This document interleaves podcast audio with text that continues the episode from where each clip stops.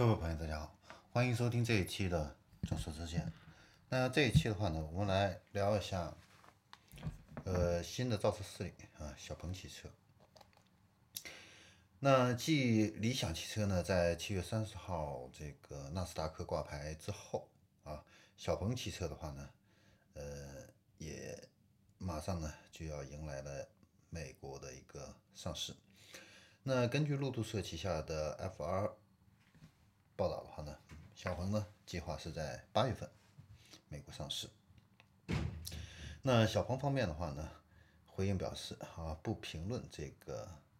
市场传言啊。那从二零一四年成立以来的话呢，小鹏的话呢，总共进行了四轮融资啊，累计融资呢超过一百六十三亿啊。那最近的一笔是今年七月二十号啊完成的 C 加轮的这个融资啊。接近五亿美元啊，呃，领投的呢有很多啊，是致力于股权投资这方面的，比如说红红杉资本啊这些知名的这些投资公司啊。那目前的话呢，在美国上市的这个中国造车新势力哈，未来的话呢，市值现在是一百四四亿美元啊。那理想的话呢，在七月三十号啊，在美国纳斯达克呢挂牌上市。呃，成为继蔚来汽车之后啊，第二家在美国上市的国内造车新势力公司。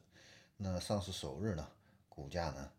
呃，涨了百分之四十三啊，然后市值冲到了一百三十九亿元啊。所以这个时候的话呢，小鹏汽车呢，在美国上市的话呢，应该说是一个非常合适的这样一个时机啊。现在呢，小鹏汽车旗下有 G3 还有 P7 两款智能化的这个新能源汽车的这个电动车。那 G3 的话呢，是定位超长续航紧凑型的 SUV 啊，它的续航里程呢可以达到五百二十公里。那 P7 的话呢，定位是超长续航的智能轿跑啊，那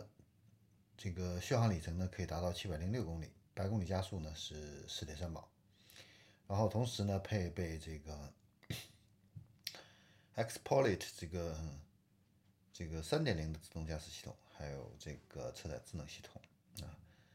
嗯，音响的话呢，配的是这个呃丹拿音响。那小鹏汽车的话呢，在六月份啊，它的这个上牌量是一千一百多辆啊，一到六月份的话呢，累计的一个上牌量是五千六百六十三辆。呃，总体来说的话呢，是相对来说是比较平稳的啊，但是跟这个后来者理想相比起，相比较而言的话呢，呃，还是稍微逊色一些啊。那在今年的话呢，那个。我也曾经到过这个小鹏汽车还有理想汽车的这个体验店里边去暗访过嗯，应该说小鹏还有理想的话呢，这些造车新势力呢，他们的这个呃客服的一个水平，还有跟进客户的这个效率这方面呢，呃，比传统车企的话呢，都是要更高一些的啊。那我在官网或者说是抖音等这些方面留言啊，留下这个购车信息的话呢，基本上，呃，十分钟之内啊，这些造车新势力呢都会打这个回访电话回访过来啊。但是传统车企的话呢，呃，明显要滞后于这些造车新势力。但是就于后续的客户跟进这一块的话呢，呃，小鹏汽车这方面的话呢，跟进还是不够紧密啊。但是理想汽车的销这个销售人员的话呢，啊，基本上会每间隔一个星期就会跟你联络一次，而且呢，对于你提出的这样的一些常见的客户异议啊，呃，小鹏的这个呃，跟这个理想的这个销售顾问的话呢，还是存在一定差距。理想的销售顾问的话呢。呃，基本上都是能够对答如流，而且能够很快速的给出相应的一个证据来打消你这样的一个疑虑。我觉得，呃，整体就员工的一个素质而言的话呢，理想汽车这一块的话呢，确实是，呃，要高出一大截，那从财务情况上来看的话，理想也确实是，呃，呃，做的是越来越好啊，呃，让这个投资者也都能够看到这样的一个希望啊。你比如说今年的一季度啊，那理想的这个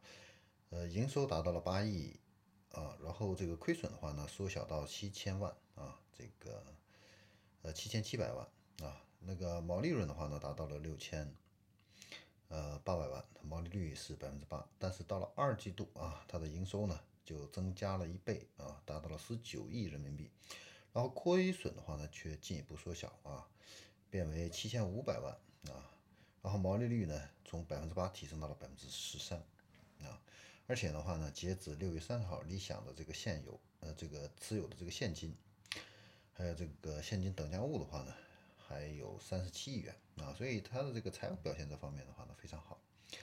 而且呢，它这个理想汽车呢，在这个花钱这个方面的话呢，呃，也都是一直呢，呃，比较节约啊。那整个理想团队的话呢，是有三千两百个人，但是这个只有两个 VP 啊，高级总监的话呢，也都是非常少啊。那它的一个上市发布会啊。呃，用了不到两百万啊，但是订单的话呢，却拿到了上万个订单啊，而且呢，员工的这个出差的话呢，基本上都是要住这个经济酒店啊，而且是同性的啊，两个同事的话呢，必须是一起住啊，所以他在这个财务控制这方面的话呢，也做得非常到位，然后销售的话呢又不错啊，所以未来的话呢。这个理想汽车的话呢，还是很被看好的。那理想自己的话呢，他也曾经说过啊，他自己曾经操盘过这个百亿的这个上市公司，也就是说汽车之家啊。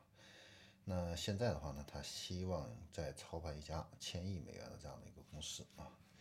呃，这个未来的话呢，也是可以去期待的。